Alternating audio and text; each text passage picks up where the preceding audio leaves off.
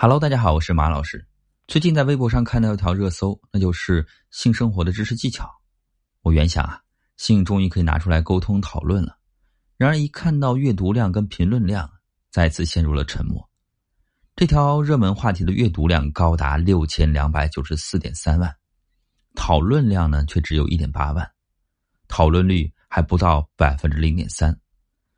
其实两性的话题仍然是很多人感兴趣的，但是。却不敢提，很多人都说呀，性这个话题，男人敢提，女人肯定不敢提。是的，女人对性呢是避而远之的，但是男人呢，同样的对性啊也有避而远之的部分。前段时间呢，看过一部电视剧，剧中的男女主角啊，长时间没有孩子，于是呢去医院做了检查。男主角在检查出来之后呢，发现自身存在着精子活跃度低的情况。面对这样的情况呢，男主角并不想承认，而是选择了请医生帮忙改病历。对于男人，最怕听到的大概就是“你不行”。他们可以大声的谈性，可以高声谈女人，可是却接受不了承认自己身体的问题。有调查显示啊，男性不育症发生率为百分之十左右。在二零一八年的一个数据当中，是国内的异地患者人数约为一点四亿人。ED 呢，是指男性勃起功能障碍，就是阳痿。然而，大部分男人却不想面对这个问题。前段时间呢，有一位学员问我们，如何让自己的丈夫接受检查？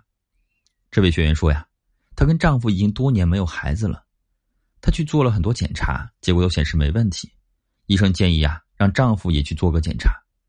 然而，她跟丈夫提过很多次，丈夫依旧的相信自己能勃起。性能力呢，肯定没有问题的。男人对自己的性啊，依然是忌讳的。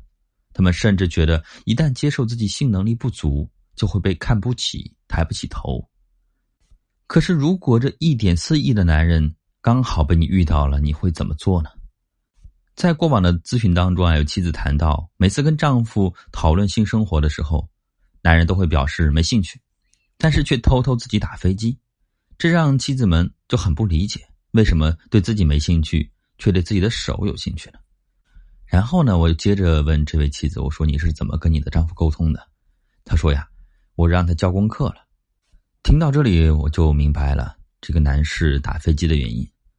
在大部分女人眼中啊，男人是下半身的思考动物，可以说来就来。但是实际上啊，男人的兴趣并不是看到女的就会扑上去，女人的兴趣呢，需要氛围，需要爱意缠绵。而男人也同样需要氛围，需要营造。作为女人啊，你单靠一句话就想让男人产生兴趣，其实是难之又难的。但是如果你掌握了一些技巧，比如说一些动作啊、眼神，加上一些挑逗的话语，就可以让他神魂颠倒了。就像人们常说的，婚姻里心理需求和生理需求到底哪个重要呢？其实答案是性。在婚姻中，性。并非是锦上添花，而是一种与情水乳交融的存在。婚姻也不是单纯意义上的肉体结合或者是精神之爱，真正的灵魂伴侣是性和爱的高度融合。性爱就是这样的很微妙，和感情和婚姻一样，性爱也需要经营。只要掌握了合理的方法，就能够让性爱历久弥新。为了双方的幸福，感情的升温。你需要主动去学习，可现实是很多人都不明白自己有必要去学习，或者是明明知道自己有问题却羞于出口，所以呢才会出现一对又一对出现问题的夫妻。针对这种情况呢，结合真实的案例，我和我的团队总结出了一套关于性商提升的课程和咨询的方法。如果你想要提升自己的性商，和谐自己的性关系，你可以找我。我来教你怎么去做。